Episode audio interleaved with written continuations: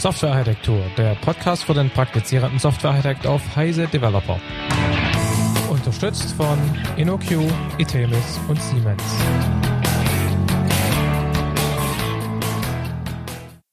Hallo und herzlich willkommen zu einer neuen Episode des Softwarearchitektur Podcasts.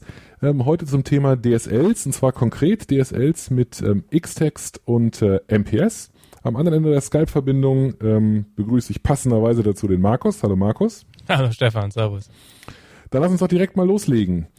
Ähm, wir fangen hier einfach mal so an mit dem Thema DSLs, als wüsste jeder, was das ist. Das ist vielleicht nicht ganz fair. Lass uns doch mal ganz kurz noch wiederholen, was sich dahinter eigentlich verbirgt, äh, was das Akronym bedeutet und was man konkret davon hat, wenn man sich damit beschäftigt.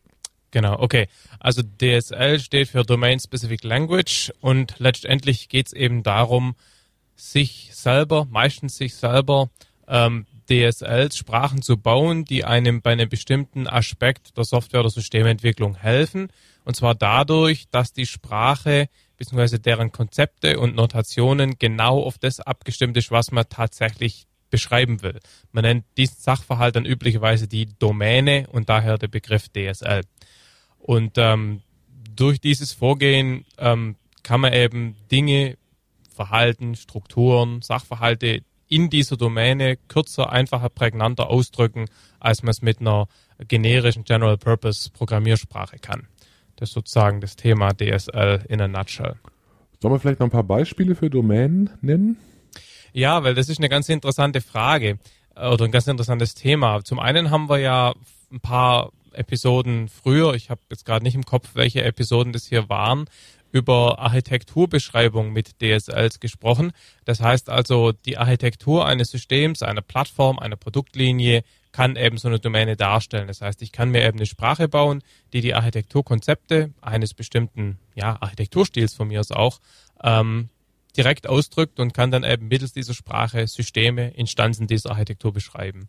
Andere Beispiele sind dann ähm, eher fachlicher Natur, also beispielsweise Telefontarife, für welche Produkte die gelten, was die kosten, was die Abrechnungsmodalitäten sind. Und aus so einer Sprache kann dann zum Beispiel die Bedatung für verschiedene Abrechnungs-, Backend-Abrechnungssysteme generiert werden. Oder eine DSL zur Beschreibung von Versicherungsverträgen, mit denen ich dann sehr einfach die Engines generieren kann, die für Kunden, die halt Beispieldaten im Web eingeben, dann die die, die Policen und die möglichen Auszahlungen berechnen. Ein anderes Beispiel, an dem ich gerade dran bin, ist eben Embedded Softwareentwicklung. Da ist ja auch so, dass man relativ viele Spezifika hat von so Dingen wie Zustandsmaschinen über äh, Low-Level-Bit-Manipulation bis hin zu Kommunikation über verschiedene Bussysteme bzw. Echtzeit- und Timing-Anforderungen. Auch das kann man als Domäne bezeichnen. Was eben interessant ist, ist, dass es eben Leute gibt, die Domänen ausschließlich als fachlich definieren und so nach dem Motto, wenn es nichts mit dem Business zu tun hat, dann ist es keine DSL, sondern irgendwas anderes. Und gegen diese Definition wehre ich mich ein bisschen. Also man kann eben Domänen haben, die eher technisch motiviert sind, die dann auch üblicherweise sozusagen von den Programmierern vorgebracht oder in, in die, also eingebracht werden. Oder die DSLs können wirklich fachlicher Natur sein, wo dann die Anforderungen für die Sprache und für die, die Idee zur Verwendung der DSL mehr aus einer ja, Geschäftsabteilung, aus einer Fachabteilung kommt. Mhm. Würde, ich genauso sehen. Domäne ist ja ein sehr generischer Begriff. Eine Domäne ist das, was auch immer ich gerade im Moment darunter verstehen möchte. Ne? Vielleicht genau. ist der wichtige Punkt, dass es eben, dass, dass es überhaupt einen Fokus gibt, dass ich eben nicht General Purpose habe, also für alles möglich. Ich kann alles damit beschreiben, egal ob fachlich, fachlich oder technisch, sondern es ist gezielt eine bestimmte Sache, auf die es eben besonders zugeschnitten ist. Wenn es das nicht wäre, wäre es eben nicht spezifisch, sondern generisch. Genau, also ich meine, die, die Frage ist halt eine, mh, so ein bisschen eine graduelle. Also zum Beispiel sind wir uns mhm. einig, dass C oder Java eine General Purpose Sprache ist. Glaube ich, offensichtlich. Ja. Mhm. Ähm, auf der anderen Seite sind wir uns auch einig, wenn ich eine Sprache baue zur Berechnung von oder zur Beschreibung von irgendwelchen Versicherungstarifen oder Telefontarifen für eine bestimmte Firma, für ein bestimmtes Telefonnetz, dann ist das ganz offensichtlich eine DSL. Aber es gibt auch jede Menge Dinge, die so in der Grauzone in der Mitte liegen. Also zum Beispiel Zustandsmaschinen. Zustandsmaschinen sind keine General-Purpose-Sprache, sie sind aber auch nicht so richtig fachlich spezifisch, sondern mit denen kann ich sehr viel machen, aber eben auch nicht alles. Genauso SQL. SQL ist eine, eine Sprache zur Datenbankmanipulation. Wenn man sich Sprachen wie PLSQL anguckt, sind es eigentlich schon General-Purpose-Programmiersprachen. Die sind Turing-complete, aber sie sind natürlich optimiert für einen bestimmten Verwendungszweck. Und wo man da dann die, die Grenze zieht zwischen General-Purpose und Domain-Specific, und sozusagen, ob es überhaupt Sinn macht, so eine Grenze letztendlich zu ziehen, ist eine ganz interessante Diskussion. Genau, ich glaube, also ich stimme dir zu, es macht, es macht Sinn, diese Grenze zu ziehen, wenn sie einem irgendwie hilft. Ne? Wenn man in genau. der Betrachtung dessen, was man da macht, wenn man was davon hat. Ich habe ich hab auch noch ganz gute Erfahrungen damit zu trennen zwischen äh, Lösungs- und ähm, problemorientierten Sprachen. Ne? Mhm, also manchmal ja. beschreibe ich einfach das, was ich irgendwie, was ich, was ich lösen möchte und manchmal beschreibe ich sehr konkret, wie ich etwas Bestimmtes löse. Ja. Das ist nochmal eine andere Dimension, die kann man irgendwie kreuzen und sagen, es gibt fachliche, problemorientierte und fachliche Lösungen und so weiter und so fort. Das wird aber sehr akademisch. Im Prinzip können wir uns, glaube ich, für das, was wir weiter besprechen, darauf einigen, dass, dass eine domainspezifische Sprache etwas ist, was fokussierter ist als eine General Purpose Language in irgendeiner Dimension, weil für das, was wir besprechen an Werkzeugen, was du uns erzählen wirst, ist das eigentlich ziemlich egal, welche dieser Varianten ich damit umsetzen möchte. Ja, genau. Wobei die verschiedenen Werkzeuge unterschiedliche Features mitbringen, die sich für bestimmte Arten, nicht jetzt Frage, welche Domäne, sondern nur was die Sprachkomplexität angeht, äh, besser oder schlechter eignen. Und vielleicht ein letzter Punkt noch, ähm, was natürlich schon wichtig ist, ist zumindest für sehr viele Systeme, dass sich die domänenspezifischen Sprachen in irgendeiner Form dann doch wieder mit General-Purpose-Sprachen integrieren. Kann dadurch mhm. passieren, dass ich Code generiere und da dann in dem Code rumfuhrwerke, also den modifiziere. Oder es kann so passieren, dass ich direkt beim ja, Modellieren oder Programmieren oder wie auch immer man das dann nennen will, äh, DSL und GPL-Code mixen kann. Da kommen wir dann nachher noch später drauf. Mhm. Du kennst ja meine Meinung zu dem Thema. Aus meiner Sicht gibt es sowieso nur Programmieren und interne DSL sind sowieso die bessere Variante, aber das ist egal. Das sparen wir uns für nachher. Das ist aber ein, ein guter Punkt, weil, weil der Fokus von dieser Episode zumindest aus meiner Sicht ist äh, eben nicht dynamische DSLs à la Ruby. Nur, nur genau, damit deswegen halte ich, genau, deswegen halte ich auch in dieser Beziehung die Klappe und stelle, versuche lieber kluge Fragen zu stellen. Vielleicht äh, sprechen wir noch ganz kurz darüber, welche Vorteile das denn überhaupt hat. Also warum sollte man sowas machen? So ein paar haben wir schon anklingen lassen, aber vielleicht kannst du es nochmal konkret auf, auf den Punkt bringen. Ja. Also klar, wenn, wenn eine Sprache von ihrer, von ihrer Natur her direkt für eine bestimmte Domäne optimiert ist, dann kann ich mit weniger Code äh, Domänenaspekte ausdrücken. Und wie wir ja alle wissen, wie auch diverse Studien belegen, äh, die Menge an Code, die man schreiben muss, ist, hat einen massiven Einfluss auf Lesbarkeit, Wartbarkeit und Erweiterbarkeit von Software. Ähm, man kann es natürlich auch nicht ins Extrem treiben, aber ähm, wenn ich es schaffe, den gleichen Sachverhalt mit weniger Code auszudrücken, weil die Sprache für die Art von Problem, um die es geht, besser geeignet ist, dann kann das eigentlich nur von Vorteil sein. Ähm, ein anderer Aspekt ist der, dass, wie gesagt, wenn die Sprache besser mit der Domäne abgestimmt ist, dann steckt in dem Programm auch mehr Semantik drin. Also ist ein bisschen komisch ähm, zu begründen, weil wenn ich das Ganze nachher ausführen kann, indem ich zum Beispiel Code generiere, dann steckt im generierten Code natürlich genauso viel Semantik drin wie in dem Modell, aus dem ich generiere. Trotzdem ist die Semantik in der Modell- oder DSL-Repräsentation direkter ausgedrückt und eignet sich dadurch deutlich besser für nicht triviale Analysen und Korrektheits, ja, also halt Constraint Checks und so weiter. Ähm, weitere Vorteile, ich werde natürlich schneller, wenn ich aus dem bisschen Code, das ich schreibe, mehr oder weniger große Mengen an mehr oder weniger lästigem Implementierungscode generieren kann, dann spare ich mir Zeit immer unter der Annahme, der Generator existiert schon. Wenn ich den extra noch bauen muss, dann muss man gucken, wie die Trade-offs sind. Ähm, da ist natürlich so, je besser die Werkzeuge zum DSL und Generatorbau, desto früher lohnt sich's, ne? klar. Mhm. Und ähm, zu guter Letzt vielleicht noch ein Punkt, auch die Implementierungsqualität kann steigen, weil ich natürlich wiederkehrende Dinge nicht von Hand implementiere und damit möglicherweise dann halt auch Fehler mache, sondern der Generator macht die, macht sie immer gleich und damit entweder immer richtig oder immer falsch und damit ist es leichter äh, konsistent zu kriegen. Mhm. Vielleicht kann ich noch einen ergänzen. Ähm, ähm, ein, ein, ein Effekt ist auch, dass ich ähm, an dieser Regel zur Transformation meiner, meiner High-Level-Sprache, meiner Domänensprache auf das darunterliegende, an dieser Transformation kann ich etwas ändern, ohne dass ich deswegen in meiner Fachlichkeit rumfummeln muss. Ja, ich habe die genau. Dinge im Prinzip auseinandergezogen. Ich habe auf der einen Seite die fachliche oder sagen wir mal die domänenorientierte Beschreibung, was auch immer das ist, ob das nun fachliche oder technische spielt ja, keine ja. Rolle. Und auf der anderen Seite habe ich, ein, habe ich die Regel, die beschreibt, wie das in, der, in die konkrete Plattform abhängige Variante transformiert wird. Genau, wobei. Es klingt jetzt ein bisschen MDA-mäßig, ich meine das gar nicht so. Also nur einfach, genau. ich trenne einfach die, die, diese, die, dieses Maschinelle, dieses Repetitive, was immer gleich ist, von dem, was tatsächlich jetzt spezifisch für mein konkret ausgedrücktes Problem ist. Genau, also ich, dieser Begriff Plattformunabhängigkeit, den würde ich immer ein bisschen mit Vorsicht verwenden, weil das eben in sehr vielen Fällen gar nicht das primäre Ziel ist, diese Portabilität der verschiedenen Plattformen. Aber was natürlich ein Riesenvorteil ist, ist die Tatsache, dass ich das, wie du sagst, fachliche von der Implementierung trenne und damit einfach ein wartbares System kriege. Modularisierung war noch nie schlecht.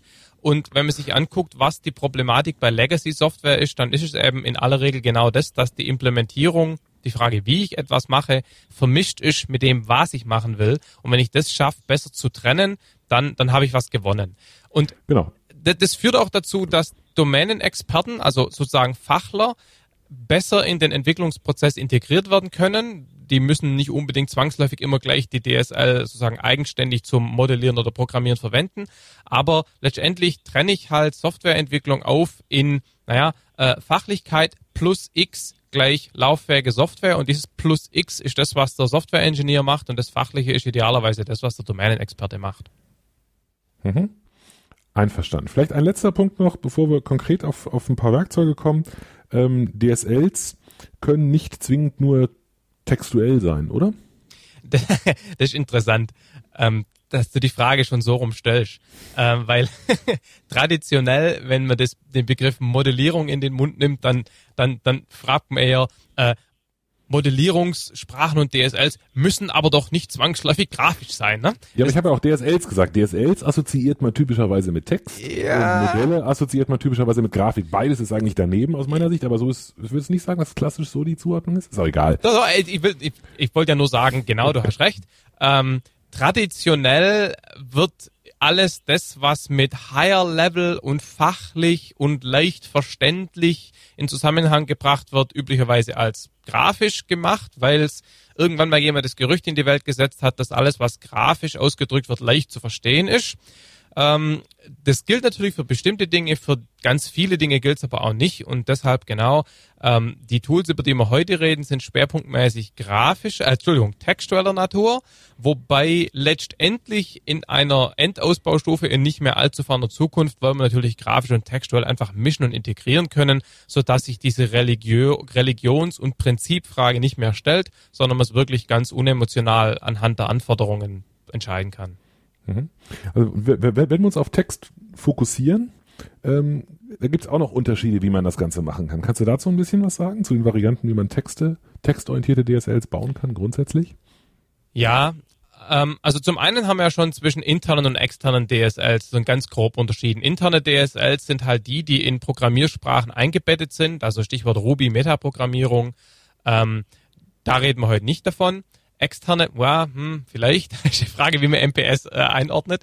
Ähm, externe DSLs sind solche, die sozusagen eigenständige Sprachen sind, die möglicherweise mit anderen eigenständigen Sprachen systematisch integriert werden, da reden wir nachher drüber, aber ähm, die sind eben nicht sozusagen durch Metaprogrammierung irgendwie in eine Hostsprache integriert, sondern sind in Anführungszeichen richtige Sprachen. Da kommt auch mein, mein Bias so ein bisschen durch.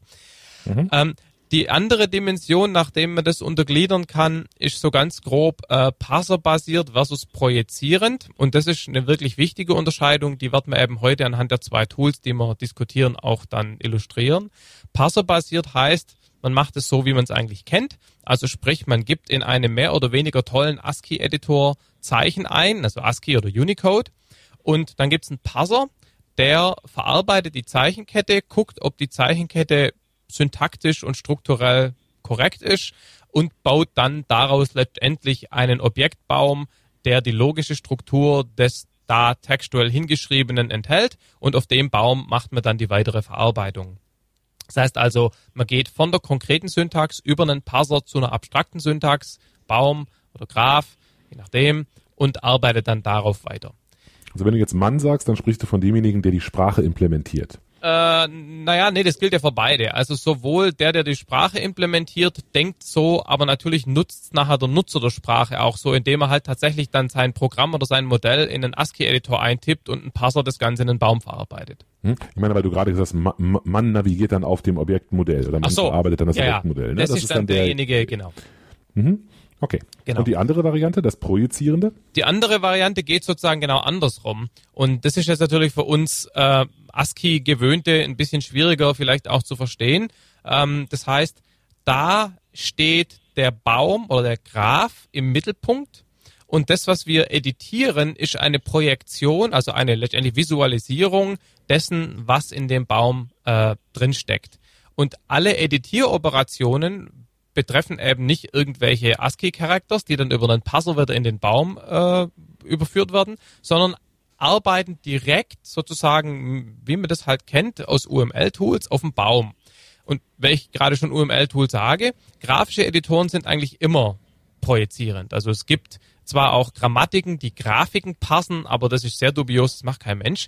Das heißt also, in Tools, die man so kennt, UML-Werkzeugen, die man so kennt, wird eben tatsächlich durch entsprechende Gesten im Werkzeug, Knöpfe, Drag und Drop und so weiter, wird direkt der logische Baum, die logische Struktur des Modells bearbeitet und ein Projekt, eine Projektionsengine malt halt für eine Klasse im Baum ein Rechteck auf dem Bildschirm. Und mit diesen Dingen interagiere ich dann. Mhm. Vielleicht kann man sich das gut erklären, wenn ich es richtig, richtig interpretiere, was du sagst, wenn ich zum Beispiel in einem normalen UML-Werkzeug anfange, äh, äh, zehn Operationsnamen oder zehn Attribute hinzuzufügen, dann kann ich das ja auch eintippen, oft indem ich nur Methodenname Enter, Methodenname Enter drücke, aber das, das empfinde ich auch als Benutzer anders, als wenn ich in meinem Texteditor irgendwas eingebe. Ich habe schon das Gefühl, dass ich in dem in dem Diagramm, in dem Modell sozusagen editiere. Ja, wobei genau an der Stelle die Grenze ein kleines bisschen verschwimmt, weil natürlich, wenn ich in so einem, in so einem, in so einem Magic Draw oder so eingebe, ne, Public, Static, Int, x, Klammer auf, int a, int b, Klammer zu, dann ist es natürlich in sich schon wieder was, was das Tool dann parst und dann letztendlich die Information in den, in den Baum überführt. Aber wenn man es jetzt mal, wenn man den Spezialfall nicht betrachtet, sondern einfach sagt, wenn ich eine neue Klasse anlege, ja, dann, dann drag und drop ich da was auf den Canvas, lege eine neue Klasse an, dann ändere ich den Namen und das sind halt direkt Operationen, die nicht irgendwie gepasst, wo nichts gepasst wird, sondern wo halt direkt die Mausgeste bzw. die F2 Name eingeben, Enter, direkt auf dem Baum rumnudelt. Mhm. Und projizierende Editoren für textuelle Sprachen machen das Ganze eben jetzt genauso, nur für textuelle Sprachen. Und das, das hat natürlich gewisse Vor- und Nachteile, über die wir nachher natürlich noch reden werden. Der Nachteil ist, dass ein paar von den liebgewonnenen ja, Gesten, wie man mit so einem Programm umgeht, also zum Beispiel Textselektion, nicht mehr ganz so funktioniert, aber die Werkzeuge wie zum Beispiel eben MPS, über das wir nachher reden, äh, kriegt es echt ganz gut hin. Da habe ich da noch eine Anekdote dazu. Mhm. Okay, das war jetzt aber schon ein Beispiel für einen Nachteil. Ne? Das eine ist das Alte, das kennen wir alle, das sind wir alle gewohnt. Jede Programmiersprache funktioniert im Prinzip so. Ja. Ähm, einzige, also ja, meine Editor-Gesten funktionieren. Ich kann meinen Standard-Editor benutzen, egal welche Programmiersprache ich da editiere. Ich kann immer auf die gleiche Art und Weise Zeilen kopieren. Überhaupt das Konzept von Zeilen gibt es ja, genau. in all diesen Dingern und irgendwie Blöcke und solche Sachen. Ähm, äh, offensichtlich ist das ein Nachteil und sei es auch nur eine gewisse Umgewöhnung. Was ist denn ein Vorteil von so einem projizierenden Editor? Ja, der Nachteil ist tatsächlich wirklich nur eine Umgewöhnung. Wenn man sich mal umgewöhnt hat, ist es genauso gut, nur anders. Der Vorteil davon ist natürlich, dass jetzt Grafik und Text gleich funktioniert, sodass man die beiden auch mischen kann. Der Vorteil ist, dass nicht mehr geparst wird und jetzt kommen wir so ein bisschen in die Details, wie Parser funktionieren. Vielleicht sollte man das einfach auch überspringen und nur das Ergebnis nennen und das Ergebnis ist folgendes. Klassische Parser haben Schwierigkeiten, ähm, verschiedene Grammatiken, die verschiedene Sprachen repräsentiert, repräsentiert, zu kombinieren. Und damit ist alles, was mit Sprachmodularisation zu tun hat, Spracheinbettung und so weiter, sehr, sehr schwierig. Man kann natürlich, wenn ich SQL in Java einbetten will, eine spezielle Kombinationsgrammatik bauen und die entstehenden Ambiguities halt von Hand auflösen. Aber ich kann nicht so ohne weiteres zwei beliebige, zwei beliebige Sprachen nehmen und die ineinander einbetten. Das geht mit solchen projizierenden Editoren absolut problemlos. Es geht auch in Grenzen mit parserbasierten Systemen, wenn es modernere Systeme sind. Also Andler zum Beispiel, Lex, ja, können das nicht. Aber Tools wie zum Beispiel SDF von der Universität Delft, die können das. Aber natürlich die Vorteile, dass man grafisch und Text mischen kann, geht mit den parserbasierten Systemen grundsätzlich nicht. Auch zum Beispiel die Möglichkeit, ein Programm auf verschiedene Art darzustellen, ist auch nicht so einfach. Gut, ich kann irgendwelche äh, Textbereiche, äh, wie heißt mir das mit dem kleinen Minus vorne? Äh, kollabieren, also ah, hm, so folden, äh, folden, ne, genau, folden, falten, genau. ähm, genau. Aber ich kann halt zum Beispiel in einem projizierenden Editor das gleiche Programm ganz anders darstellen, kann es in Ausschnitten darstellen, kann zum Beispiel nur die was weiß ich, nur die Public-Methoden anzeigen, um so eine Art API-Dokumentation zu haben und so weiter und so fort. Also da, wenn man da mal eine Weile damit gearbeitet hat, ist es ziemlich faszinierend, weil eine ganze Menge von Begrenzungen, die man so aus der klassischen Welt kennt, einfach gar nicht mehr da sind. Und das erschließt sich einem dann auch erst so nach einer Weile damit, wenn man damit eine Weile gearbeitet hat. Ist ziemlich faszinierend. Mhm. Jetzt, äh, jetzt vermischt natürlich oder verwischt so ein, so ein projizierender Editor in, äh, gewisserweise auch eine alt liebgewonnene Grenze zwischen Programm und Modell. Findest du das, findest du das gut? Findest du das schlecht? Was ja, das, da das finde ich absolut gut, weil die Grenze, wir haben es ja vorhin schon so ein bisschen angedeutet, ist sowieso relativ sinnlos. Also ich meine, guck mal, wir, wir kennen, ich kenne es ja ganz gut aus dem Embedded-Bereich. Ja, man nimmt irgendwie ein UML-Tool oder ein sonst wie Embedded-Modellierungswerkzeug und malt da mal eine State Machine, sozusagen ein Modell einer State Machine. Aus der generiert man dann irgendwas. C-Code. Jetzt muss aber in dieser State Machine an bestimmten Stellen in den Actions oder in den Guards muss jetzt natürlich doch wieder Low-Level Code eingefügt werden. Was macht man? Man schreibt den in irgendeine 5 mal 3 Zentimeter große Edit-Box in dem grafischen Modellierungswerkzeug, ohne Code Completion und so weiter und so fort. Völlig furchtbar. Keine Integration mit dem Typsystem, keine äh, sozusagen Compiler-Error-Markierungen direkt im Werkzeug. Das ist reines Text hin und her schieben. Ähm, wenn jetzt ich ein Werkzeug habe, wo die, wo diese Grenze völlig verschwimmt und ich modellieren mit DSLs, programmieren mit C oder Java, äh, grafisch, textuell, wenn ich das alles mischen kann, alles auf der gleichen semantischen und, und, und strukturellen Basis, dann ist es meines Erachtens ein riesiger Vorteil, dass diese Grenze verschwimmt und meiner Meinung nach auch sozusagen, um da mal Marketing-Speak zu verwenden, die zentrale Value Proposition von diesen Werkzeugen. Ja, ich bin, ich bin absolut deiner Meinung, wenig verwunderlicherweise. Ne? Ich finde auch, dass es diese Grenze nicht geben sollte, dass es eigentlich eine Sache ist. Vielleicht ist so ein bisschen die, die, äh, die Neigung, die wir da haben, ist, dass du vielleicht einen Tick eher das Programmieren ins Modellieren schubst und ich vielleicht eher das Modellieren ins Programmieren oder tue ich dir da Unrecht? Ich weiß nicht genau. Vielleicht die, also die interne DSL-Sicht sagt sozusagen, wir lassen die Sprache von unten wachsen. Ja. Und ich habe das Gefühl, die, die externe DSL-Sicht sagt, wir lassen die Modelle von oben nach unten wachsen. Ja, da würde ich dir recht geben, aber mit MPS gilt es tatsächlich absolut nicht mehr. Hm? Okay, dann lass uns doch mal konkret werden. Also wir wollen ja über zwei verschiedene konkrete äh, Systeme oder Umgebungen sprechen, mit denen man sowas machen kann. Ähm, welche beiden sind das und mit welcher fangen wir an? Genau, also wir haben äh, uns für Xtext und MPS entschieden. Ähm, beide Open Source.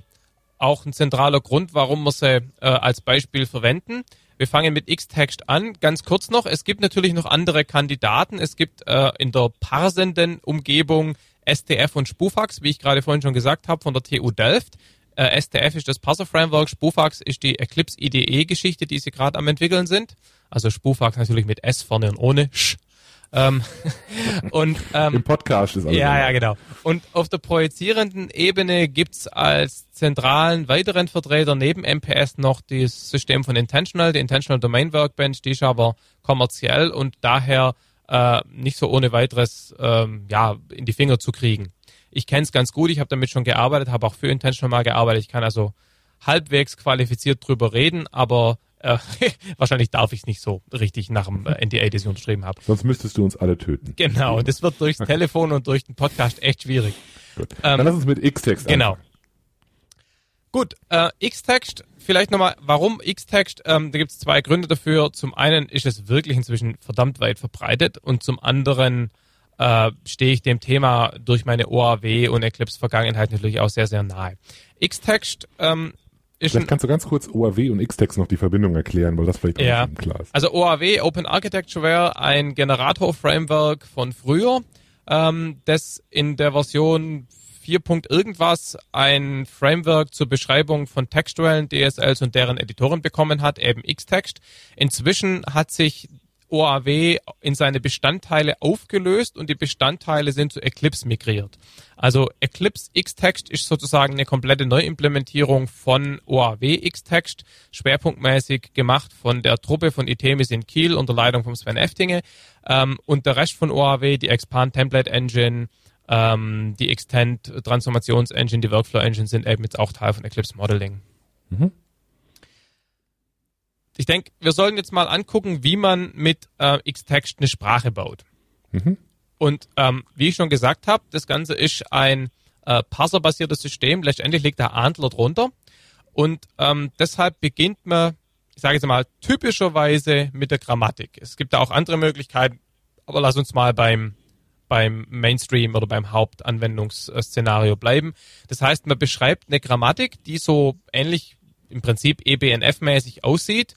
Also sprich, man definiert Regeln und deren Implementierung. Also zum Beispiel äh, eine, eine Local Variable Declaration besteht aus dem aus einem Typ und dann einem Name. Der Name ist von mir aus eine Charaktersequenz A bis Z, klein und groß, mit Underscore und Zahlen, aber nicht am Anfang und dann im Gleichheitszeichen und dann eine Initialisierungsexpression. Ja, und dann ein Strichpunkt.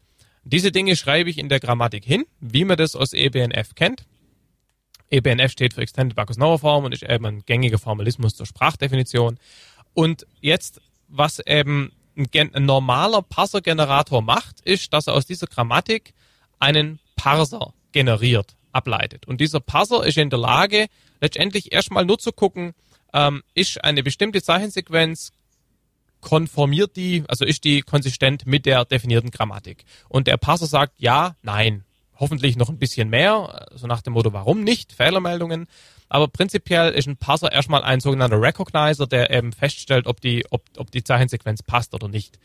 Ähm, was man dann eben typischerweise macht, ist, dass man in solche Parser, in solche Grammatikspezifikationen sogenannte Actions einbaut, die als Seiteneffekt, während der Parser auf Korrektheit prüft, einen Syntaxbaum baut, auf den wir vorher sozusagen schon äh, angesprochen haben. Und den kann ich dann eben weiterverarbeiten. So, was Xtext jetzt eben im Unterschied zu einem normalen Parser-Generator macht oder in Ergänzung zu einem normalen Parser-Generator, ist, dass aus der Grammatik erstens ein Metamodell abgeleitet wird, also sprich die Definition der Baumstruktur für die abstrakte Syntax und es wird automatisch ein Parser abgeleitet, der die entsprechenden Actions, die das Metamodell instanzieren und den Baum baut, schon drin hat. Brauchen wir also nicht drum kümmern.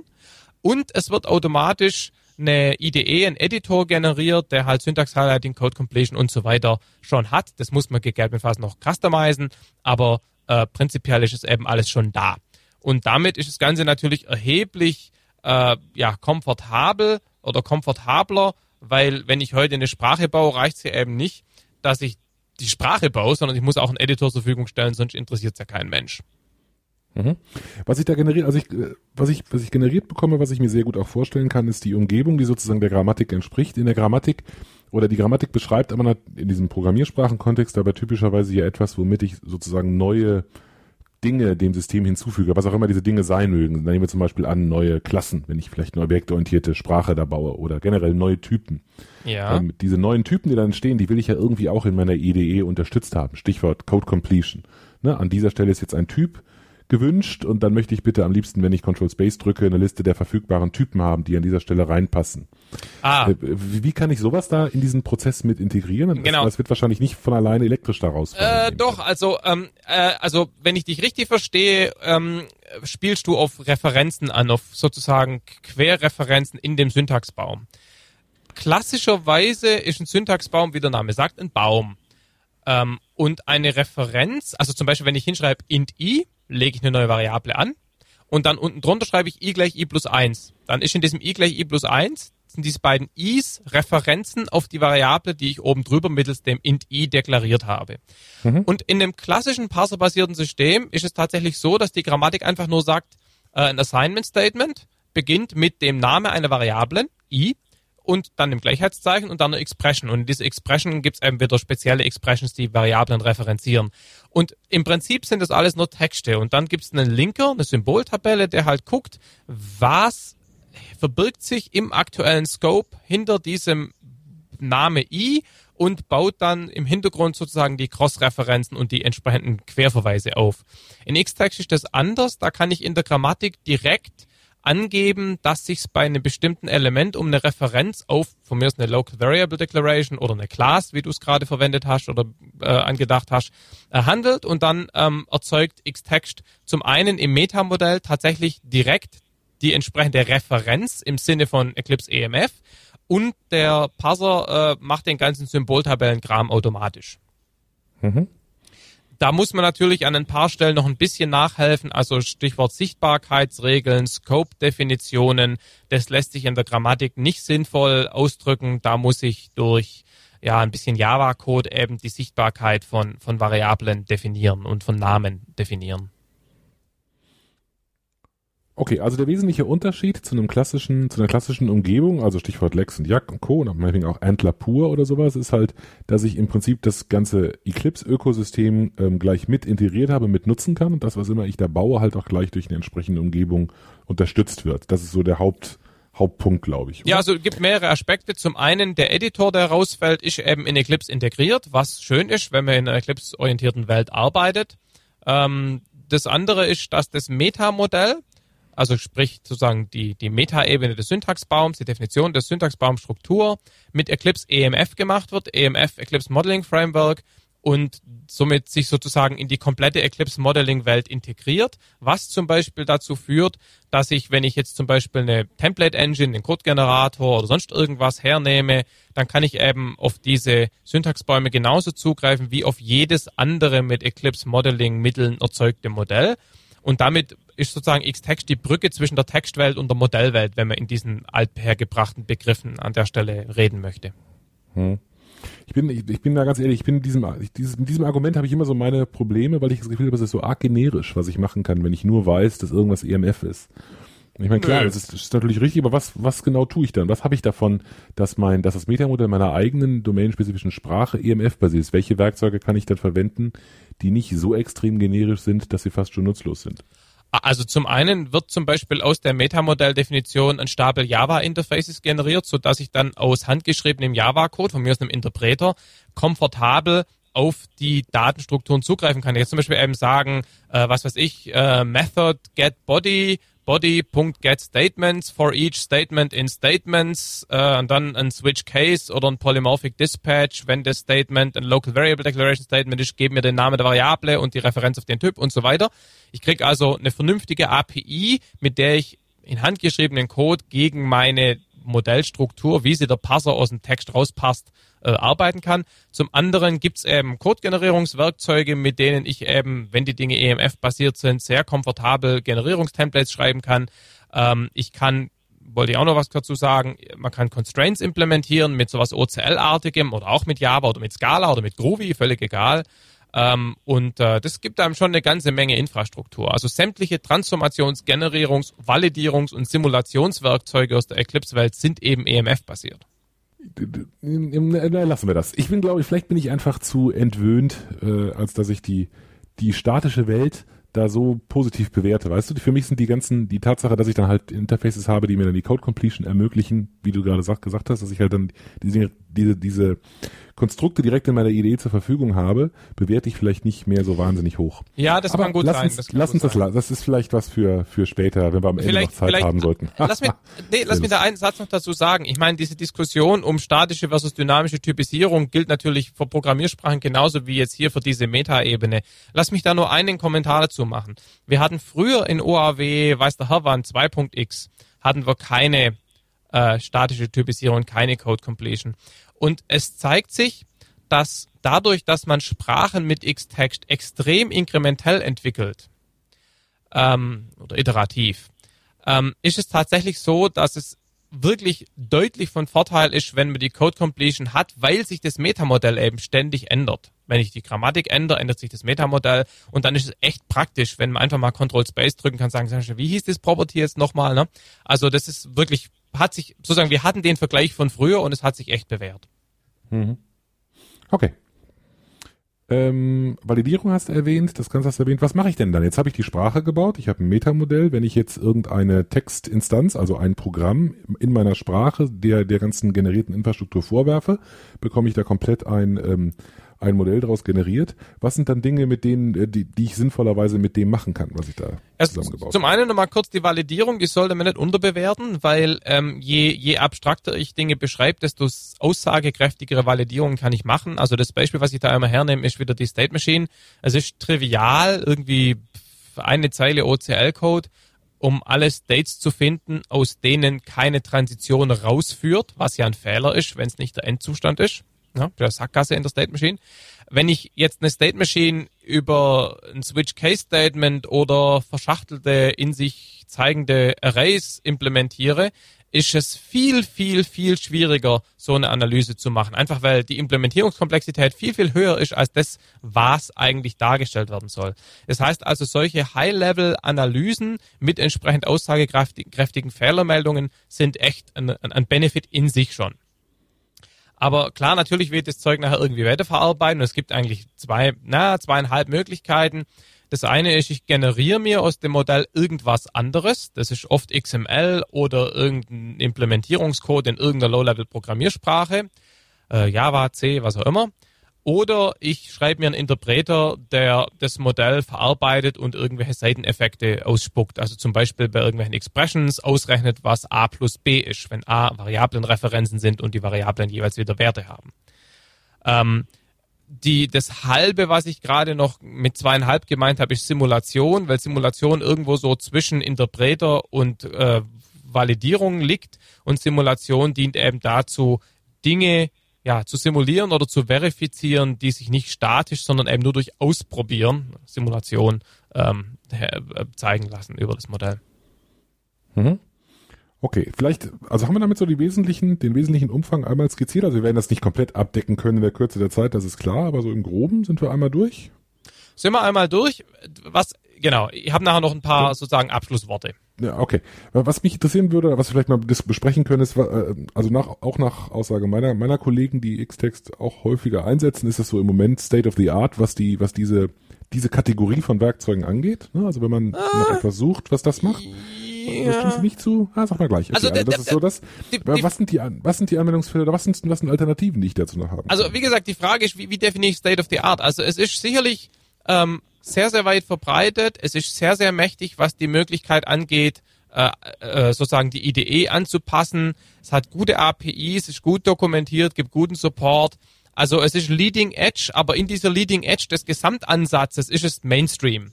Ähm, Genau, ich habe nicht gemacht, ich wollte nicht damit den MPS-Ansatz oder sowas, das wollte nein, ich damit nicht abdecken. Ich meinte diesen klassischen. Siehst genau, du noch andere ja, in diesem Text, in diesem ja, reinen Text genau, nicht projizierenden? Genau, also das wollte ich eben drauf raus. Also das mhm. SDF-Zeug von der TU Delft ist mhm. eben noch nicht ganz so reif, weil die Implementierung der Eclipse, andersrum, man sollte so sagen, das Parser-Framework ist sehr, sehr reif, aber die Eclipse IDE-Generierung, die ist noch in Arbeit noch nicht so ganz reif. Aber die haben eben, weil sie nicht Antler einsetzen, sondern eben eine, eine scannerlose Parser-Technologie, sind die eben deutlich mächtiger, was Kombination, Einbetten und Modularisierung von Sprachen angeht. Das geht ah. mit Xtext nur sehr, sehr eingeschränkt. Man kann bei der Grammatikdefinition von einer anderen Grammatik erben und da auch Regeln überschreiben, aber ich kann nicht Sprachen sozusagen inkludieren und einbetten. Das geht einfach mit Antler nicht vernünftig. Vielleicht kann man es mit Antler irgendwie hinfaken, habe ich auch schon entsprechende Gerüchte gehört, aber Xtext kann es jedenfalls nicht und es gibt auch keinen konkreten Plan, das da zu ermöglichen. STF bzw. Spufax kann das eben. Das heißt also, was sozusagen den sprachbaumäßigen State of the Art angeht, ist STF sicherlich weiter. Mhm. Was die praktische Anwendbarkeit angeht, Stand August 2010, ist Xtext sicherlich das System der Wahl. Das muss aber zumindest wenn eine Modularisierung und Sprachkomposition wichtig ist, auch in dieser parsergetriebenen Welt nicht zwangsläufig so bleiben. Mhm. Okay, vielleicht kommen wir auf diese Kombination nochmal zurück, wenn wir über MPS gesprochen haben, was ja gerade da eine Stärke hat, wenn ich das genau, richtig ja, sehe. Ja. Ähm, aber vielleicht vorher nochmal kurz den Punkt, ähm, was wären jetzt so typische Fälle, in denen ich ähm, mit X-Text was machen würde? Was ist so ein typischer Einsatzfall dafür? Naja, immer wenn ich ich sag's mal böse, immer wenn ich ein Mainstream-Tool für, für, textuelle DSLs brauche. Ich meine, dadurch, dass es Eclipse-basiert ist, dass es die große Community hat, dass es kommerziellen Support gibt, ähm, wenn ich mal jemand von DSLs überzeugt habe, ist die Überzeugung von Xtext nicht mehr das Problem, ja, weil es quasi wirklich State of the Art ist. Das ist ein wirklich gutes Werkzeug, das soll jetzt nicht negativ rüberkommen. Ähm, immer dann, wenn ich eben parserbasiert arbeiten möchte, wenn diese Composition-Modularisierung nicht das große Problem ist, ähm, wenn ich Programmieren und Modellieren doch noch so ein bisschen trennen möchte, den Unterschied sehen wir nachher bei MPS, dann ist, und natürlich, wenn Eclipse als Plattform eine zentrale Rolle spielt, dann ist Xtext natürlich die, das System der Wahl. Mhm. Okay, dann lass uns den Break machen und später vielleicht nochmal vergleichen über die beiden Sachen. Vielleicht, vielleicht noch eine, eine Sache dann noch, ja, okay. die ganz vergessen. Eclipse an sich kommt natürlich auch noch mit Werkzeugen zur grafischen Modellierung. Die mhm. sind erstmal an sich nicht direkt mit Eclipse, äh, mit Xtext integriert, aber wenn man sich mit GMF oder mit Graffiti oder auch mit, mit formularbasierten GUI-Editoren auskennt, dann kann man natürlich diverse Integrationen zwischen grafischen und textuellen DSLs herstellen. Also zum Beispiel, man bearbeitet das gleiche Modell entweder grafisch oder textuell und die beiden synchronisieren sich oder man bettet einen textuellen Editor in den grafischen ein, so dass man bei dem Beispiel von vorhin, wo man UML-Operationen eingibt, dann eben Code Completion hat und so weiter und so fort. Das kann man machen, wird aber nicht direkt aus dem Framework unterstützt, sondern da muss man einfach ja die verschiedenen Welten in Anführungszeichen von Hand zusammenbasteln, was bei mhm. Eclipse relativ schnell relativ komplex wird, weil die Systeme halt nicht aufeinander abgestimmt sind. Hm? Wollte ich gerade sagen, also sollte man die Lernkurve sicherlich noch nicht unterschätzen, wenn man nee, nee, nee. im Eclipse-Universum drin ist. Das ist, glaube ich, schon eine größere Angelegenheit. Ja, aber für Leute, okay. die Erfahrung haben, sind es dann halt ein paar Tage. Ja, das ist auch nicht so mhm. richtig die Welt. Genau, aber wenn man jetzt, äh, lassen wir das. Einverstanden. Ja. ähm, Cut bei Xtext. Ja. Und dann gehen wir auf MPS. Erzähl uns was zum Hintergrund von MPS. Ja, steht für Meta Programming System, kommt von JetBrains, ne, uh, the makers of IntelliJ und uh, Co. Ähm, und ist seit, einem guten Jahr oder so, anderthalb, Open Source und Apache 2.0. Aktuell ist Version 1.5, zumindest wenn ihr das hört. Derzeit ist der Release-Kandidat draußen, bis das hier veröffentlicht wird, ist der Final 1.5er bestimmt fertig. Ähm, die Version 2.0 soll Ende des Jahres kommen. Was gibt's sonst noch zu sagen? Ja klar, es ist natürlich eben so ein projizierendes System. Das sollte ja inzwischen klar sein. Ähm, MPS JetBrains hat da so ungefähr mit sieben Leuten sieben Jahre dran entwickelt. Also steckt eine ganze Menge Arbeit und Erfahrung drin. Und was man dem System einfach zugute halten muss und was ich auch immer wieder entgegensetzen muss, wenn irgendwelche Nerven-Lästermäuler sagen, ja, so ein projizierenden Editor kann ja jeder bauen. Ne? Das stimmt zwar im Prinzip, aber das Ganze dann benutzbar, skalierbar und nicht nervend zu machen, sodass die Editoren eben einfach komfortabel zu benutzen sind, da steckt echt eine ganze Menge Arbeit drin und das haben die wirklich gut gemacht, also Hut ab. Okay, was, wie, wie unterscheidet sich die, der, wie unterscheidet sich eine Sprache zu bauen mit so einem Werkzeug jetzt von Xtext? Also Xtext haben wir jetzt, haben die wahrscheinlich die meisten verstanden, weil das relativ dem entspricht, was man so klassischerweise kennt. Wie funktioniert es bei, bei MPS? Ja, das äh, funktioniert eben so, dass ich zunächst mal meine Sprachstruktur definiere. Also quasi, wenn ich so will, das abstrakte, äh, die abstrakte Syntax oder das Metamodell. Das nennt sich bei MPS dann Konzepte. Das heißt, ich definiere da eben, ich sag mal, das ist wie bei der OO-Programmierung. Ich definiere halt so quasi Klassen, Metaklassen, Konzepte und äh, in dem zweiten Schritt definiere ich dann eben die, ja, die, die Projektionsregeln. Äh, die heißen dann bei MPS Editoren. Und in diesen Editoren definiere ich halt eben, wie eine besti ein bestimmtes Sprachkonstrukt visuell dargestellt werden soll. Und ähm, da kann ich eben so witzige Dinge machen, wie dass ich in der Projektionsregel sozusagen ein if-Statement einbaue und abhängig von dem globalen Schalter das gleiche Element mal so oder mal anders darstelle. Ist nicht immer nützlich, aber manchmal. Ähm, zum Beispiel hatten wir mal das Beispiel, wo wir das gleiche Programm in verschiedenen Sprachen anzeigen mussten, wo die Keywords sozusagen verschiedene Sprachen sein konnten, äh, Englisch und, und, und, und, Niederländisch, Holländisch. Ich fühle mich gerade an Visual Basic ja, Applications ja, erinnert. Oh, ja, das, de, klar, für Programmiersprachen will das kein Mensch, aber für eine fachliche Versicherungs-DSL hat es in diesem Fall einfach Sinn gemacht. Und äh, da war das einfach, es war mit Intentional gemacht, aber das geht eben, ging mit MPS genauso. Das heißt also, wie gesagt, man fängt an mit der Sprachstruktur und fügt dann die Projektionsregeln ein. Sozusagen genau andersrum. Und jetzt muss man eben klar sein, muss einem klar sein, dass diese Projektionsregeln nicht verkappte Grammatiken sind, sondern es sind wirklich Projektionsregeln und das hat eben den Vorteil, dass ich wirklich nie parsen muss. Das heißt, das Beispiel, was ich da immer bringe, ist, es ist ein bisschen provokant, aber ich kann statt int i gleich 10 kann ich schreiben bla bla bla bla. Weil ich eben für die verschiedenen Sprachkonzepte, Type Declaration, variable Name, Equals sein und so weiter, kann ich die gleiche konkrete Syntax darstellen oder definieren. Das heißt, das Programm ist für den Mensch nicht mehr lesbar, weil der mentale Parser nicht mehr zurechtkommt, ne? bla bla bla bla, sagt gar nichts. Aber das Programm funktioniert immer noch, weil die Konzepte, die dahinter liegen oder die Instanzen der Konzepte natürlich immer noch über eine eindeutige ID und einen Point auf ihren Metatyp eindeutig definiert sind. Also ähm, immer unter der Voraussetzung, dass es irgendwo noch einen Editor gibt, in dem man zumindest 10 i int mal hingeschrieben hat oder so. Weil irgendwo äh, na, nicht unbedingt. Also ich kann ich meine, das ist natürlich ein völlig verkünsteltes und schwachsinniges Beispiel, aber ich kann in äh, MPS Instanzen von Konzepten anlegen und dieser Anlegevorgang hat nichts mit der konkreten Syntaxrepräsentation zu tun. Mhm. Also mit anderen Worten, ich kann Control Space drücken, kann aus dem Code Completion Menü eine Local Variable Declaration anlegen oder auswählen. Wenn ich Enter drücke, steht dran bla bla bla bla.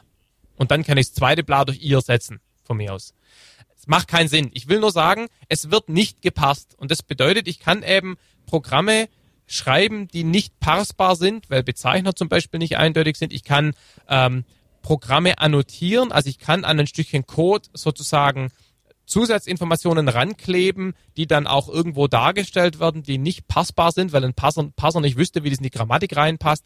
Ich kann problemlos beispielsweise SQL in Java oder State Machines in C integrieren. Weil ich eben nicht passen muss, muss ich mir keine Gedanken machen über die Kombination der beiden Grammatiken.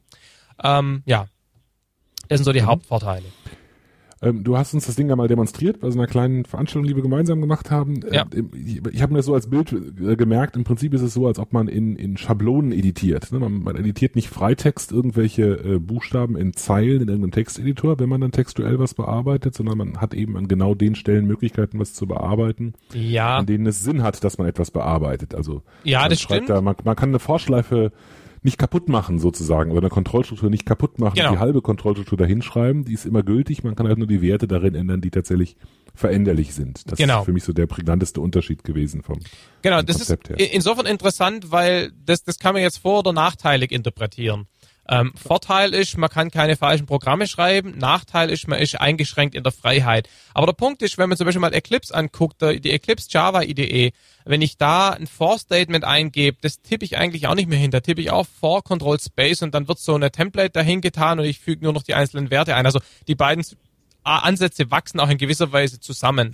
Ja, man, man, könnte sagen, dass das, was MPS macht, im Prinzip die logischere, konsequentere genau. Fortführung von dem ist. Ne? Ja, absolut. Im Prinzip äh, ins Ex, in die statische die statische Welt in, in den Exzess getrieben, das war jetzt gemeint. Das meine ich gar nicht ja, so. in nee, dieser Beziehung ist es ein bisschen so. Es stimmt auch nicht ganz, weil ich auch in MPS zum Beispiel dynamische Sprachen implementieren Klar. kann. Ne?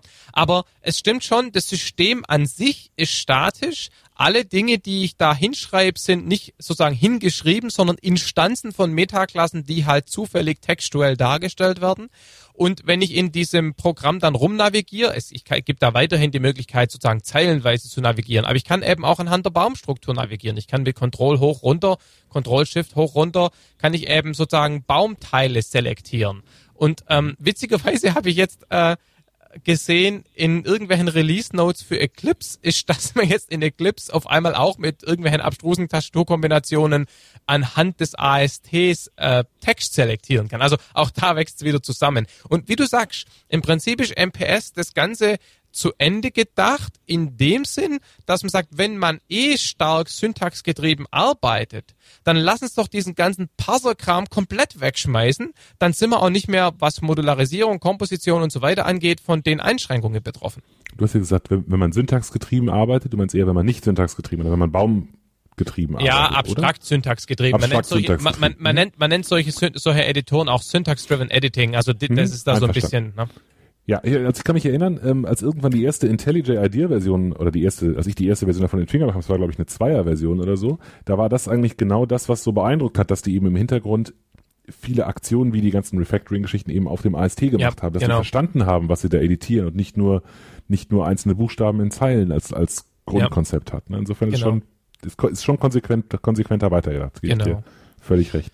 Und du hast mir in die Agenda das Stichwort Typsystem geschrieben. Ja. Was, was verbirgt sich dahinter? Das ist ganz witzig. Ähm, also, ähm, was ist ein Typsystem? Das können wir jetzt, glaube ich, nicht so richtig ähm, diskutieren. Aber ein Typsystem sind letztendlich eine Art von Constraints. Also Beispiel, ich habe irgendwie, ich schreibe hin, äh, if i größer 3. Ja, was heißt das? Ich, ich weiß oder ich, ich muss sicherstellen, dass i und 3 beides, ich sage mal, numerische Typen sind, so dass ich sie vergleichen kann. Also es gibt eine Typsystemregel, die sagt, auf der linken und rechten Seite eines größer Operators muss etwas stehen vom Typ int. Jetzt mal einfach gesprochen. Ne? Ähm, und außerdem habe ich eine weitere Typsystemregel, die besagt, das Ergebnis dieses Vergleichs ist vom Typ Boolean. Und ich habe eine weitere Typsystemregel, die sagt, in einem if-Statement, diese Expression, die da drin steckt, muss eben ein Boolean sein. Heißt also, ähm, ein Typsystem sind letztendlich Constraints über die Wertebereiche von strukturellen Programmelementen. Es klingt jetzt irgendwie blöd, aber mir fällt schwer, das anders sozusagen in einem Satz zu definieren. Der Punkt ist, Typsystemregeln können ziemlich nicht trivial werden. Ähm, eine Programmiersprache wie Java mit Generics und Arrays und so weiter hat ziemlich komplexe Typsystemregeln und was MPS eben mitbringt, ist eben eine DSL zur Implementierung und Beschreibung von solchen Typsystemen. Heißt also, ähm, das, das hat Xtext zum Beispiel nicht. Und das ist insofern ganz witzig. Wenn ich in Xtext ein Typsystem implementieren muss, muss ich das quasi von Hand machen. Ich habe das witzigerweise heute erst von Kunde gemacht und muss das dann quasi in die generische Constraint Checking Infrastruktur einhängen. In MPS wo traditionell tatsächlich in Anführungszeichen richtige Programmiersprachen damit gebaut werden. Java kommt standardmäßig mit und das kann ich dann erweitern. Ähm, da gibt's eine eingebaute Typsystem-Engine und wenn ich sozusagen Constraints implementieren will, die nichts mit Typsystemen zu tun haben, da gibt's dann witzigerweise im Typsystem einen Non-Type-System-Rule, hm. wo ich quasi ein beliebiges If-Statement, if dieses und jenes, dann Fehler. Ne? Und ähm, mhm. Ja, also diese, diese Type Inference Engine, die in MPS da drin ist, ist ziemlich mächtig. Die kann zumindest mal das Java Type-System implementieren und das ist zumindest seit der Generics nicht mehr trivial. Und das steht einem eben auch zur Verfügung, wenn man eigene DSLs baut. Mhm. Vorhin hast du bei Xtext die, die äh, kriti nicht kritisiert, sondern hast du, hast, du, hast du gesagt, dass es bei Xtext immer dann ein Problem gibt, wenn man Sprachen modularisieren will. Das genau ist dann eine der Stärken von MPS. Ja. Die Möglichkeit, beliebige dieser Sprachen zu kombinieren. Das heißt, ich kann mir ähm, aus beliebigen zur Verfügung stehenden Sprachen neue, neue zusammen synthetisieren ja. ähm, und einfach sagen, an dieser Stelle brauche ich eben diese drei Elemente, ich baue mir das Ganze zusammen.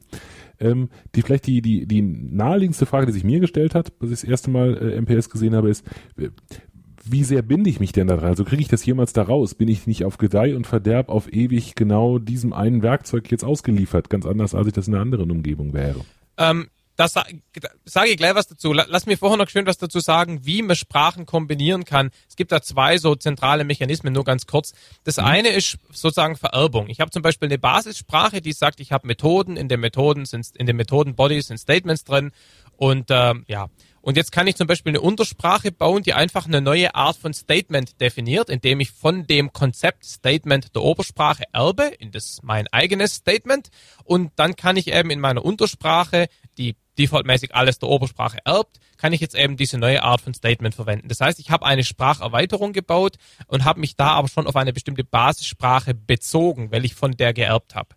Die andere Art der Sprachkomposition besteht darin, dass ich wirklich völlig unabhängige Sprachen habe, also sagen wir mal Java, das kommt bei MPS standardmäßig mit, und ich baue mir irgendein SQL und jetzt möchte ich dieses SQL in das Java einbetten und dann stellt sich die Frage, wie mache ich das syntaktisch und wie mache ich das, was passiert semantisch? Syntaktisch verwende ich das Adapter Pattern. Das heißt, ich baue zum Beispiel ein, eine, einen Untertyp von Javas Statements, die selber wieder ein Kind vom Typ SQL Statement haben und damit kann ich durch diesen Adapter, GovPattern, kann ich das integrieren. Und semantisch, ja, jetzt in diesem Fall wird mir zum Beispiel aus diesem SQL ein String generieren, der dann in irgendeine JDBC API reingeht. Das heißt, der Generator muss dann schon die Kombination der beiden Sprachen berücksichtigen. Das nur kurz als, als so Hauptmechanismus zur Sprachintegration. Ich habe äh, zu dem Thema kürzlich ein Paper geschrieben, das werden wir in den Show Notes verlinken, werden die Details mhm. interessieren. Ähm, was deine Frage angeht, von wegen auf Gedeih und Verderb äh, mit an, das, an dem äh, mit dem, dem Tool ausgeliefert, das stimmt natürlich. Dazu aber zwei Kommentare. Zum einen, ähm, das gilt auch für Excel und da stört's niemand. Das heißt also, einem Tool ausgeliefert sein ist nur dann ein Problem, wenn man dem Tool nicht vertraut oder wenn es nur drei Leute benutzen. Ähm, das heißt also, an sich ist es kein Problem. MPS verwenden noch nicht so viele Leute, aber ähm, wenn das Ding Erfolg hat, was ich hoffe und wovon ich ausgehe, dann ist das irgendwann mal nicht mehr das zentrale Problem. Ich kann die Daten immer in irgendeiner Form exportieren, aber zum Editieren brauche ich das Werkzeug. Ähm, die andere Betrachtung ist, dass ich natürlich nicht einfach mal einen Texteditor hernehmen kann und die Programme editieren. Mit Xtext kann ich das machen. Da kann ich meinen tollen Editor wegschmeißen und kann mit Notepad editieren. Dann habe ich natürlich aber auch keine der komfortablen IDE-Features, aber ich kann das machen und das ist möglicherweise das Gewissen beruhigend.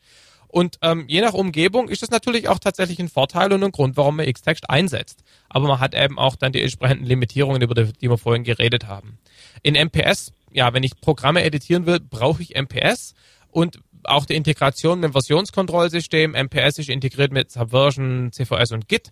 Und äh, wenn ich da ein Diff und Merge mache, dann mache ich das natürlich auf der konkreten projizierten Syntax und nicht auf der darunterliegenden abstrakten XML-Serialisierungsformat. also prinzipiell hast du recht. Wie weit das tatsächlich ein Problem ist, ja, da gehen die Meinungen drüber auseinander.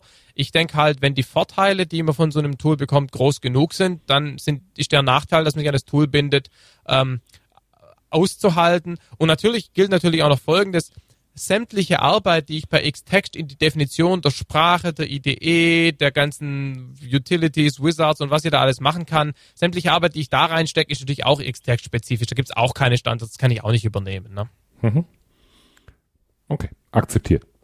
Ähm, dann in, sag doch mal, in welchem Fall du MPS einsetzen würdest im Gegensatz zu Xtext? Also wo liegen die Stärken von MPS? Diese Kombinatorik hast du schon genannt. Also können ja. wir das ein bisschen konkreter auf ein paar Fälle runterbringen, wo du das eher sehen würdest? Ja, also wie gesagt, sobald Sprachmodularisierung oder die Möglichkeit der inkrementellen Spracherweiterung notwendig ist, ist natürlich ein ganz starkes äh, Argument für MPS.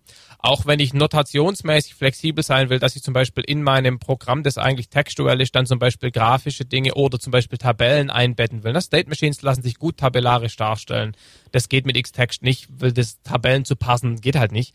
Ähm, das kann ich natürlich in Eclipse dann irgendwie wieder anders bauen, aber es ist halt doch dann wieder ein Fremdkörper. In MPS geht es relativ problemlos. Sagen wir mal, in der aktuellen Version nicht ganz problemlos, in der Version Ende des Jahres problemlos. Ähm, und der andere Vorteil ist natürlich noch folgend, auf den sind wir noch gar nicht so richtig eingegangen. Und zwar, wie gesagt, MPS bringt ja standardmäßig Java mit und wir haben da inzwischen auch C eingebaut. Und ich kann damit Programmieren und Modellieren wirklich vollkommen vermischen. Ich kann C, äh, C oder Java inkrementell erweitern. Ich kann domänenspezifische Erweiterungen für diese generischen Sprachen haben. Und ähm, das geht natürlich mit Xtext insofern nicht so ohne weiteres, weil ich dann natürlich erstmal Java in Xtext nachbauen müsste. Das geht natürlich prinzipiell, aber das macht natürlich keiner. Ähm, mhm. Es gibt natürlich auch in Xtext Integrationsmöglichkeiten mit Java Quelltext, aber die sind mehr so, dass man auf Java Quelltext referenzieren und per Control-Click dann da hinspringen kann. Das wirkliche syntaktische Embedden von Erweiterungen in Java oder andere Sprachen geht halt nicht. Vielleicht kann man auch noch erwähnen, wenn ich mich richtig erinnere, ist MPS auch mit MPS implementiert. Ja, das gilt für Xtext in gewissen Grenzen aber auch. Zumindest der ah, okay. Editor für die Xtext-Grammatik ist auch mit Xtext gebaut. Und ähm, ähm, ja, also das, das ist schon auch der Fall. Ähm, aber ähm, Xtext, äh, MPS ist schon mehr so ne, an den eigenen Haaren sich aus dem Sumpf ziehend. Also man merkt dieses Selbstreferenzielle da an, an deutlich mehr Stellen. Mhm. Ich meine, MPS für mich, wenn ich so die beiden Systeme vergleiche, ist MPS definitiv die produktivere Umgebung. Das kann man einfach so sagen. Ich habe mit beiden Erfahrungen, ich kann das, das muss ich einfach so sagen. Stichwort Typsysteme. Ne? MPS hat auch eine Unterstützung für DSL-Debugger. Das geht in Eclipse zwar auch irgendwie, aber Xtext bietet da keine Unterstützung. Auch die Tatsache, dass Transformation und Modell äh, und Generierung in Xtext der gleiche, Entschuldigung, in MPS der gleiche Mechanismus sind, ist ein Vorteil. Der riesige Nachteil von MPS, muss man natürlich auch sagen, ist, dass es eben nicht Eclipse-basiert ist. Und in vielen Umgebungen ist das ein Showstopper. Na gut, vielleicht ist es auch manchmal ein Nachteil, dass jemand das gar nicht äh, sich ans Bein binden will. Wer weiß. Klar, ja. Okay, gut. Ähm, lass uns doch vielleicht nochmal die Brücke ins Allgemeine schlagen. Jetzt haben wir über zwei, über die allgemeinen, über das allgemeine Thema DSLs, vor allem externe DSLs gesprochen. Wir haben über die beiden ähm, Werkzeuge gesprochen. Können wir noch so einen kleinen Roundup am Schluss machen? Ja. Ähm, die, du hast die, wie siehst du denn die Zukunft dieser Dinger? Wohin geht das denn? Wird Xtext sich in Richtung MPS entwickeln oder gehört die Zukunft einfach eher solchen Werkzeugen wie MPS oder siehst du dauerhaft eine, eine sinnvoll, ein sinnvolles Einsatzgebiet für beide Varianten? Das ist echt eine spannende Frage, die ich echt nicht wirklich beantworten kann. Ich persönlich bin der Überzeugung, wie man an Intentional und an MPS sieht, dass das prinzipiell der bessere Ansatz ist. Bin ich einfach überzeugt und ich glaube, jeder, der mal damit ernsthaft gearbeitet hat, wird es auch so sagen. Auf der anderen Seite machen die parserbasierten Systeme, Stichwort STF, Stichwort Spufax, auch Fortschritte. Ähm, und natürlich gibt es eine riesige Menge an existierenden ja, Tools und ich sage mal auch äh, Entwicklergewohnheiten, die auf Texteditieren beruhen. Und deshalb ist es natürlich nicht so ohne weiteres einfach, jetzt zu sagen, ja, schmeiß mal alles weg, mach mal alles projizierend. Ähm, aber also wenn ich es mir aussuchen könnte und wenn ich mir angucke, was konzeptionell der bessere Ansatz ist, und mit konzeptionell meine ich jetzt nicht akademisch abgefahren unbenutzbar, sondern auch MPS hat es wirklich gut umgesetzt, muss ich sagen, ähm, ist projizierend auf jeden Fall zukunftsweisender. Das heißt aber nicht, dass sich durchsetzen wird. Das, das, ich kann das echt nicht sagen. Ähm, ich sag mal, wer heute MPS einsetzt, ist sicherlich deutlich leading edgiger als jemand, der Xtext einsetzt. Xtext. Wer möchte nicht leading edgig sein? Gerade das Adjektiv, das Adjektiv wegen. Ja, also äh, Xtext ist glaube ich, wenn man das einsetzen will, heute kein Hardsell mehr. Also wer DSLs einsetzt, kommt an Xtext eigentlich nicht echt vorbei. MPS ist schon ein bisschen mehr noch auch ja, an die Zukunft geglaubt.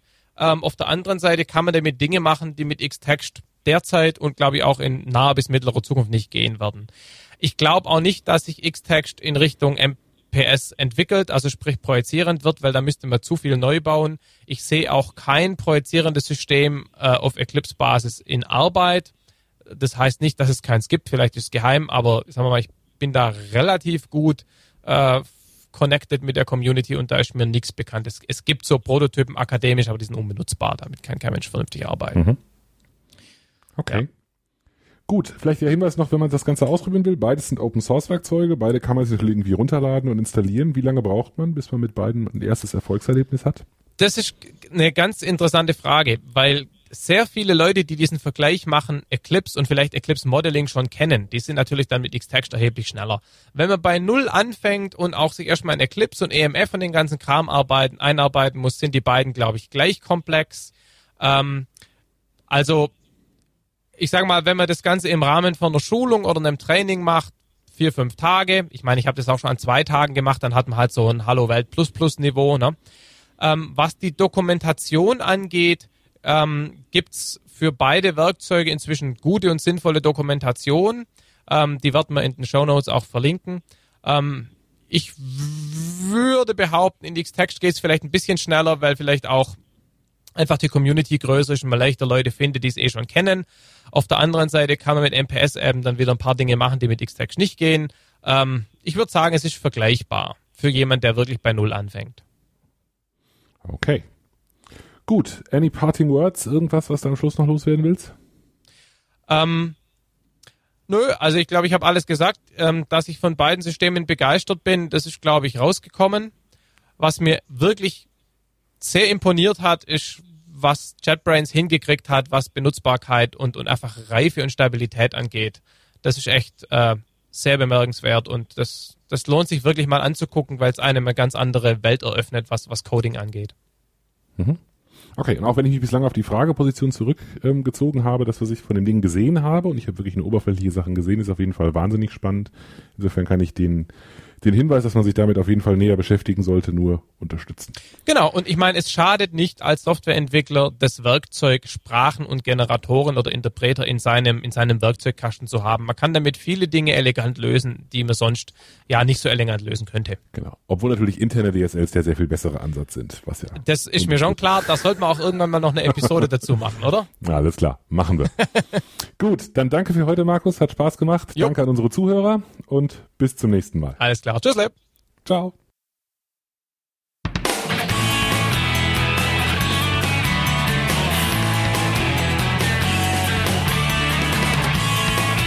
Vielen Dank fürs Runterladen und Anhören des Heise Developer Architektur Podcasts.